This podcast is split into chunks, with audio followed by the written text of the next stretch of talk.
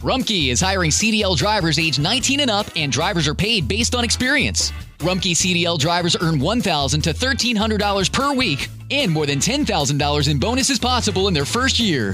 Rumkey drivers are home daily, work in a recession resistant industry, receive great benefits and performance incentives. Start a lucrative career and apply now at rumkeycareers.com. Equal opportunity employer restrictions apply.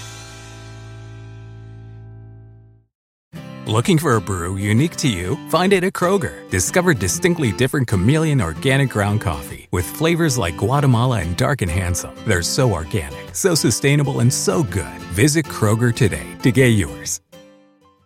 Cuán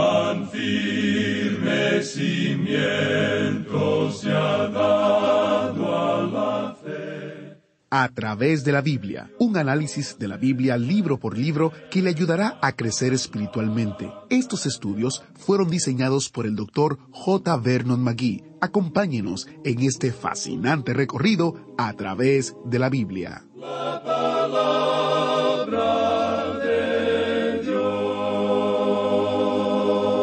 Hoy estamos estudiando una sección de la Biblia que algunos llaman un apéndice del libro de los jueces. En lugar de eso, nosotros vemos aquí la filosofía de Dios de la historia. El período de los jueces se caracteriza por avenencia, corrupción y confusión. Oremos para iniciar. Padre Celestial, nos encomendamos a ti en este momento para que tu palabra nos hable y nos instruya. Te lo pedimos en el nombre poderoso de Jesús. Amén. Continuamos hoy nuestro estudio del capítulo 16 de jueces.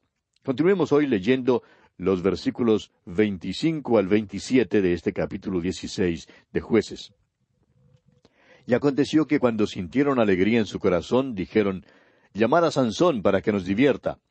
Y llamaron a Sansón de la cárcel, y sirvió de juguete delante de ellos, y lo pusieron entre las columnas. Entonces Sansón dijo al joven que le guiaba de la mano, Acércame y hazme palpar las columnas sobre las que descansa la casa, para que me apoye sobre ellas. Y la casa estaba llena de hombres y mujeres, y todos los principales de los filisteos estaban allí, y en el piso alto había como tres mil hombres y mujeres que estaban mirando el escarnio de Sansón. Para hacer que su celebración de victoria fuese aún más deleitable, los filisteos sacaron a Sansón de la cárcel para que les divirtiera. Luego le pusieron en ridículo. Había como unos tres mil hombres y mujeres, dice aquí, mirando el escarnio de Sansón.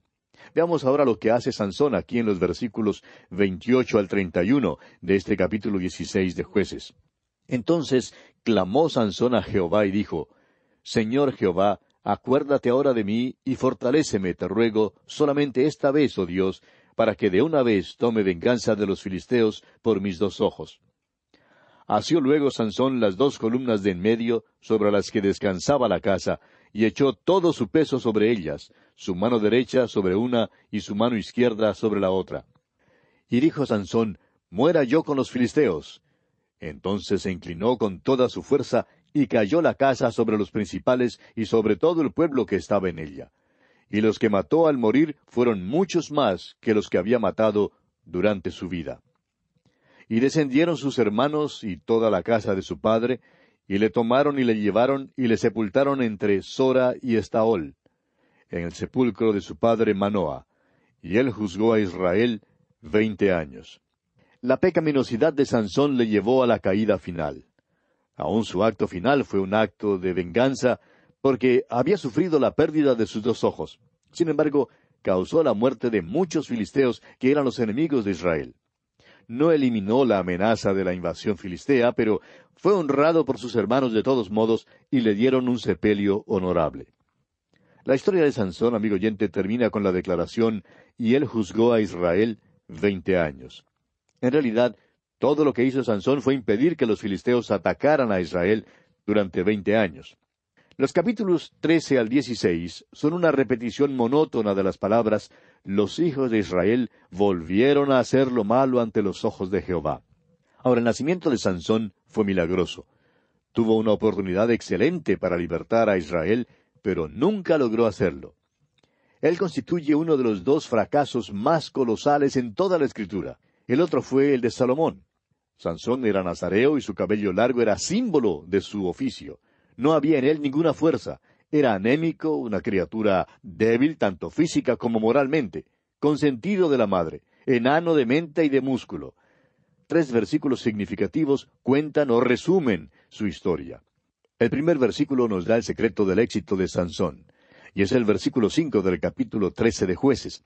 Dice, Pues he aquí que concebirás y darás a luz un hijo, y navaja no pasará sobre su cabeza, porque el niño será nazareo a Dios desde su nacimiento, y él comenzará a salvar a Israel de mano de los filisteos. El segundo versículo nos da el secreto de la fuerza de Sansón. Es el versículo veinticinco del mismo capítulo trece de Jueces.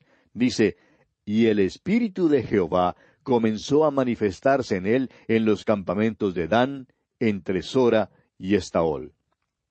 Y el tercer versículo nos da el secreto del fracaso de Sansón. Y es el versículo veinte del capítulo dieciséis de Jueces, donde leemos, y le dijo, Sansón, los filisteos sobre ti. Y luego que despertó él de su sueño, se dijo, Esta vez saldré como las otras y me escaparé. Pero él no sabía que Jehová ya se había apartado de él. Notemos ahora, aunque parezca sorprendente, el paralelo entre la vida de Sansón y la de Jesucristo. Tenemos primero una comparación. Ambos nacimientos fueron predichos por un ángel. Ambos fueron apartados para Dios desde el vientre. Ambos eran nazareos. Ambos salieron en el poder del Espíritu Santo. Ambos fueron rechazados por su pueblo. Y ambos destruyeron a sus enemigos. Pero hay también un contraste entre la vida de Sansón y la de Jesucristo. Sansón vivió una vida de pecado. La vida de Jesús fue impecable, o sea, sin pecado. En la hora de su muerte, Sansón oró, Oh Dios, para que de una vez tome venganza de los filisteos por mis dos ojos. Jesús en cambio oró, Padre, perdónalos, porque no saben lo que hacen. En la muerte, los brazos de Sansón se extendieron en ira. En cambio, en la muerte, los brazos de Jesús se extendieron en amor. Y finalmente, Sansón murió. Pero Jesucristo vive hoy. Nosotros podemos aprender algo de la historia de Sansón. El Espíritu de Dios nunca se aparta de un cristiano, eso es cierto. Pero le es posible a usted entristecerle de modo que usted se halle sin poder. Llegó el tiempo cuando el Espíritu de Dios ya no dio más poder a Sansón. En Génesis capítulo seis versículo tres leemos, Y dijo Jehová, No contenderá mi espíritu con el hombre para siempre. Dios dijo esto en los tiempos de Noé. Y esto puede ser cierto hoy en día, en la vida de un creyente. Amigo oyente, si el Espíritu de Dios mora en usted, permítanos decirle que sería muy trágico vivir una vida sin el poder de Dios. No seamos, pues, como Sansón. Llegamos ahora al capítulo 17. En este capítulo, la madre de Micaía hace imágenes del dinero que Micaía primero robó y luego devolvió y contrata a un levita para servirle de sacerdote. En los capítulos 17 al 21 de jueces, se nos presenta la filosofía de la historia que mencionamos al principio de nuestro estudio de este libro de jueces. La hemos visto ilustrada en los jueces como el ciclo de la historia que sigue rodando. Principia cuando Israel está en el lugar de bendición, están sirviendo a Dios. Luego hay un alejamiento de Dios y hacen lo malo siguen su propio camino. Luego son vendidos a la esclavitud. En su esclavitud y servidumbre claman a Dios por liberación. Luego vuelven a Dios y se arrepienten. Dios levanta entonces jueces para liberarlos, e Israel una vez más llega al lugar de bendición y sirve a su Dios. Y así cuando parece que todo anda bien, pecan otra vez y se apartan de Dios. En total, Israel pasó por siete apostasías. Y tenemos aquí representada la filosofía de la historia. Los israelitas pasaron primeramente por un período de apostasía religiosa. En segundo lugar, hubo una decadencia moral. Y tercero, sobrevino una anarquía política. O sea que la dificultad principió en el templo, avanzó luego hasta el hogar y por último se extendió hasta el Estado. Y así, amigo oyente, es como decae una nación. En los capítulos 17 y 18 vemos la apostasía religiosa, el templo. Este período de apostasía principió en la tribu de Dan, la que quería ensanchar sus límites. Fue otro lapso a la idolatría. Todo se remonta hasta la casa de Micaía y su madre, que lo consentía. El sacerdote contratado por Micaía para atender a sus ídolos aconsejó a Adán a seguir con su plan egoísta. Esta era el habla melosa de un predicador contratado. Veamos pues los primeros dos versículos de este capítulo 17 de Jueces. Hubo un hombre del monte de Efraín, que se llamaba Micaía, el cual dijo a su madre, Los mil cien ciclos de plata que te fueron hurtados, acerca de los cuales maldijiste y de los cuales me hablaste, he aquí el dinero está en mi poder, yo lo tomé. Entonces la madre dijo, Bendito seas de Jehová, hijo mío. Micaía es un ejemplo de un hijo mimado. La madre lo consintió demasiado. Él sabía que su madre había ahorrado algún dinero y decidió robárselo. Su madre, no sabiendo quién se había robado el dinero, pronunció una maldición sobre el ladrón. Por tanto, él confesó ser el ladrón, y ella, en lugar de ponerle sobre sus rodillas y darle unas cuantas nalgadas, le congratula y le dice, Bendito seas de Jehová, hijo mío. Ahora el versículo tres de este capítulo diecisiete dice, Y él devolvió los mil cien ciclos de plata a su madre, y su madre dijo, En verdad he dedicado el dinero a Jehová por mi hijo, para hacer una imagen de talla y una de fundición. Ahora pues, yo te lo devuelvo. Cuando Micaía le devolvió el dinero a su madre, ella le dijo que había dedicado ese dinero al Señor para hacer una imagen de talla y una difundición. ¿Sabe usted, amigo oyente, que hay muchos cristianos hoy en día que son tan contradictorios como la madre de Micaía? Ella dijo que había dedicado el dinero al Señor, pero lo usó para hacer una imagen. Muchos grupos toman la ofrenda y dicen que es para el Señor pero luego usan la mayor parte de la ofrenda para pagar las reuniones sociales de la iglesia que tienen todos los viernes en la noche. Dicen que el dinero es dedicado al Señor, pero en realidad honran al Dios del placer. Eso es paganismo, amigo oyente. Ahora leamos los versículos cinco y seis de este capítulo diecisiete de Jueces. Y este hombre Micaía tuvo casa de dioses, e hizo efod y terafines, y consagró a uno de sus hijos para que fuera su sacerdote. En aquellos días no había rey en Israel, cada uno hacía lo que bien le parecía. Micaía tuvo casa de dioses, dice aquí. Su madre proveyó la plata para los ídolos y Micaía proveyó una casa para ellos. También hizo efod y terafines para completar los accesorios de la casa. Luego, para remate, consagró a uno de sus hijos para que fuera sacerdote. Y fíjese usted lo que dice el versículo seis. No había rey en Israel. Cada uno hacía lo que bien le parecía. Ahora continuemos con los versículos siete hasta el diez de este capítulo diecisiete de Jueces. Y había un joven de Belén de Judá, de la tribu de Judá, el cual era levita y forastero allí. Este hombre partió de la ciudad de Belén de Judá para ir a vivir donde pudiera encontrar lugar, y llegando en su camino al monte de Efraín, vino a casa de Micaía. Y Micaía le dijo, ¿De dónde vienes? Y el levita le respondió, Soy de Belén de Judá, y voy a vivir donde pueda encontrar lugar. Entonces Micaía le dijo, Quédate en mi casa, y serás para mí padre y sacerdote, y yo te daré diez ciclos de plata por año, vestidos y comida. Y el levita se quedó. Debe haber molestado un poco a Micaía el haber hecho sacerdote a su hijo. Por eso, cuando pasó este predicador viajante sin empleo, Micaía lo contrató. Este levita de Belén de Judá llegó a ser el sacerdote privado de la familia. Su salario fue pagado en dinero, ropa y comida. Que Dios tenga misericordia de la iglesia que tenga este tipo de predicador. Este levita ahora ha llegado a ser sacerdote y tiene una casa llena de ídolos. Continuemos con los versículos finales, versículos once al trece de este capítulo diecisiete de Jueces. Agradó pues al levita morar con aquel hombre, y fue para él como uno de sus hijos. Y Micaía consagró al levita, y aquel joven le servía de sacerdote, y permaneció en casa de Micaía. Y Micaía dijo, Ahora sé que Jehová me prosperará, porque tengo un levita por sacerdote. Este capítulo ciertamente revela la decadencia espiritual a la cual la nación de Israel había llegado. Aquí está un hombre que cree que simplemente porque tiene un levita como predicador no le hace falta nada más. Cuán trágico es ese tipo de pensar, amigo oyente. Sin embargo, Micaía esperaba la bendición de Dios sobre él. ¿Y cuántos hay hoy, amigo oyente, que son así como él? Y llegamos ahora al capítulo 18 de jueces.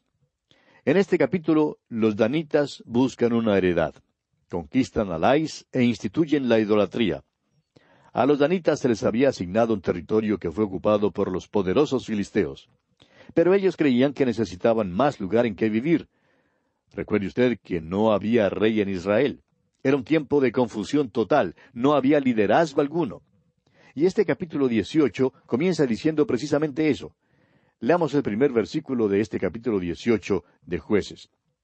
En aquellos días no había rey en Israel, y en aquellos días la tribu de Dan buscaba posesión para sí donde habitar, porque hasta entonces no había tenido posesión entre las tribus de Israel. Usted recordará que en el libro de Josué ninguna de las tribus tomó posesión de toda la tierra que les pertenecía. Eso fue verdad en cuanto a la tribu de Dan en el norte. Tenía un problema grande, el hecho es que fue tan grande el problema que se fueron a los montes. Leamos ahora el versículo dos. Y los hijos de Dan enviaron de su tribu cinco hombres de entre ellos, hombres valientes, de Sora y Estaol, para que reconociesen y explorasen bien la tierra. Y les dijeron, Id y reconocer la tierra. Estos vinieron al monte de Efraín hasta la casa de Micaía, y allí posaron. Estos hombres salieron para reconocer y explorar el territorio que la tribu de Dan podía tomar para poder extender y ensanchar los límites de su territorio. Durante sus viajes llegaron hasta la casa de Micaía. Continuemos con los versículos tres y cuatro de Jueces dieciocho. Cuando estaban cerca de la casa de Micaía, reconocieron la voz del joven levita, y llegando allá le dijeron, ¿Quién te ha traído acá? ¿Y qué haces aquí? ¿Y qué tienes tú por aquí? Él les respondió, De esta y de esta manera ha hecho conmigo Micaía, y me ha tomado para que sea su sacerdote.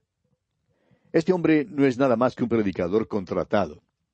Y que Dios tenga misericordia de la iglesia que tenga un predicador contratado.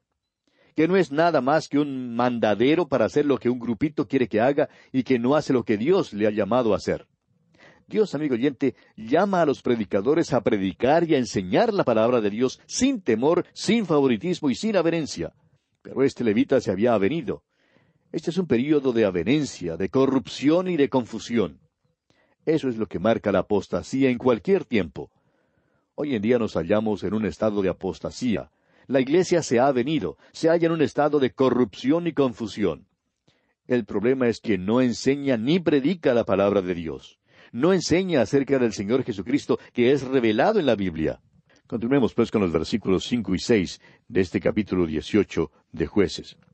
Y ellos le dijeron, Pregunta pues ahora a Dios para que sepamos si ha de prosperar este viaje que hacemos. Y el sacerdote les respondió, Id en paz, delante de Jehová está vuestro camino en que andáis. Esta es el habla melosa de un predicador contratado. Está hablando las cosas que a las personas les gusta escuchar, los danitas querían oír algo que es bueno, fácil y dulce, y el levita quiere que le cumplimenten. Y todos recibieron lo que querían tener. Los cinco hombres salieron y creían que había sido maravilloso lo que les había hablado el levita. Y después de reconocer la tierra, volvieron a sus hermanos y les dijeron aquí en los versículos nueve al once de jueces dieciocho, Levantaos, subamos contra ellos, porque nosotros hemos explorado la región y hemos visto que es muy buena, ¿Y vosotros no haréis nada? No seáis perezosos en poneros en marcha para ir a tomar posesión de la tierra. Cuando vayáis, llegaréis a un pueblo confiado y a una tierra muy espaciosa, pues Dios la ha entregado en vuestras manos, lugar donde no hay falta de cosa alguna que haya en la tierra. Entonces salieron de allí, de Sora y de Estaol, seiscientos hombres de la familia de Dan, armados de armas de guerra. Los espías dieron un informe bueno y sugirieron que los danitas debían poseer a Lais. Por tanto, se formó un grupo de seiscientos guerreros y llevaron con ellos a sus familias y posesiones. Los danitas tomaron a Lais, la quemaron, la reconstruyeron y vivieron en ella. Le pusieron el nombre de Dan. Pasando ahora a los versículos treinta y treinta y uno de este capítulo dieciocho de jueces, tenemos Y los hijos de Dan levantaron para sí la imagen de talla, y Jonatán, hijo de Gersón, hijo de Moisés, él y sus hijos fueron sacerdotes en la tribu de Dan hasta el día del cautiverio de la tierra. Así tuvieron levantada entre ellos la imagen de talla que Micaí había hecho, todo el tiempo que la casa de Dios estuvo en Silo. Tenemos aquí una descripción de la verdadera apostasía, amigo oyente. Ahora, ¿quién es Jonatán? Bueno, sucede que es nieto de Moisés. Había apostasía durante los tiempos de Moisés, y vemos aquí que se extendió hasta su nieto, que era sacerdote y que tenía una imagen. Esta gente se había alejado mucho de Dios. En Éxodo capítulo veinte, Moisés, hablando por Jehová, dijo, No tendrás dioses ajenos delante de mí, no te harás imagen ni ninguna semejanza de lo que esté arriba en el cielo, ni abajo en la tierra, ni en las aguas debajo de la tierra. Y aquí está el nieto de Moisés, un sacerdote con una imagen. Esto en verdad es trágico, amigo oyente. La apostasía es una cosa terrible. El período abarcado en los capítulos 19 al 21 es similar al período anterior que revela avenencia, corrupción y confusión. Este episodio se centra en la tribu de Benjamín. Esta tribu se metió en una inmoralidad grasa que condujo a la guerra civil. Los hombres de Benjamín comenzaron abusando y por último matando a la esposa de un levita. Las otras tribus tratan de exterminar a la tribu de Benjamín. Y este período termina con la corrupción total y la confusión nacional. Y el libro de los jueces concluye con las palabras, En estos días no había rey en Israel. Cada uno hacía lo que bien le parecía. Leamos pues los primeros dos versículos de este capítulo diecinueve de jueces. En aquellos días, cuando no había rey en Israel, hubo un levita que moraba como forastero en la parte más remota del monte de Efraín, el cual había tomado para sí mujer concubina de Belén de Judá. Y su concubina le fue infiel, y se fue de él a casa de su padre, a Belén de Judá, y estuvo allá durante cuatro meses. Estos versículos nos dan otra idea de la vida de los hijos de Israel en aquel entonces. Esta es una buena ilustración de los primeros tres capítulos de la carta del apóstol Pablo a los romanos. ¿Puede usted imaginarse, amigo oyente, a un levita casándose con una mujer así como ella? Bueno, este levita se casó con ella, y como ella era ramera, lo dejó y se fue a casa de su padre. Este levita la siguió, y fue recibido afectuosamente por el padre de ella, y se quedó allí por algunos días. Luego el levita y su concubina salieron y se encaminaron hacia el norte se quedaron una noche en Gabaa, una ciudad de la tribu de Benjamín. Un anciano, que era también del monte de Efraín y que moraba en Gabaa, les ofreció su hospitalidad.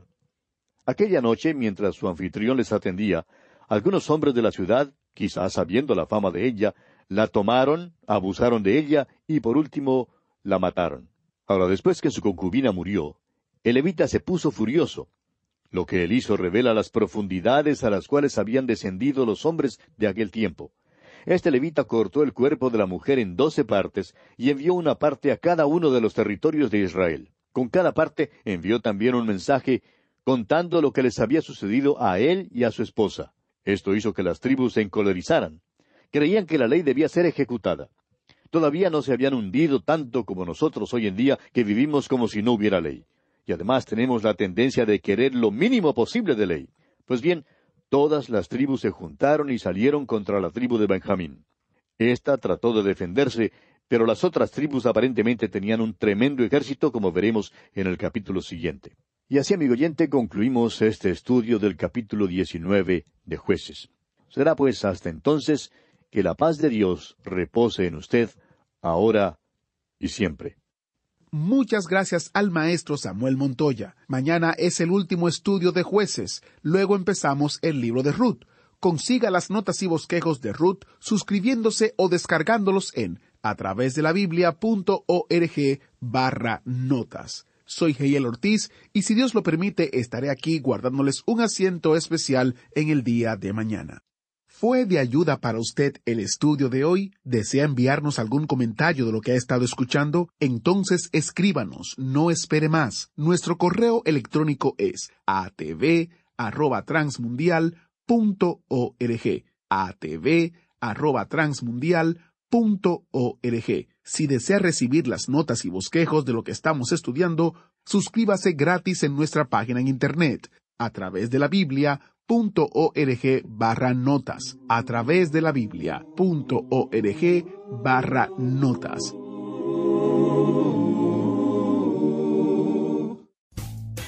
Rumkey is hiring CDL drivers age 19 and up, and drivers are paid based on experience. Rumkey CDL drivers earn $1,000 to $1,300 per week and more than $10,000 in bonuses possible in their first year. Rumpke drivers are home daily, work in a recession resistant industry, receive great benefits and performance incentives. Start a lucrative career and apply now at rumpkecareers.com. Equal opportunity employer restrictions apply.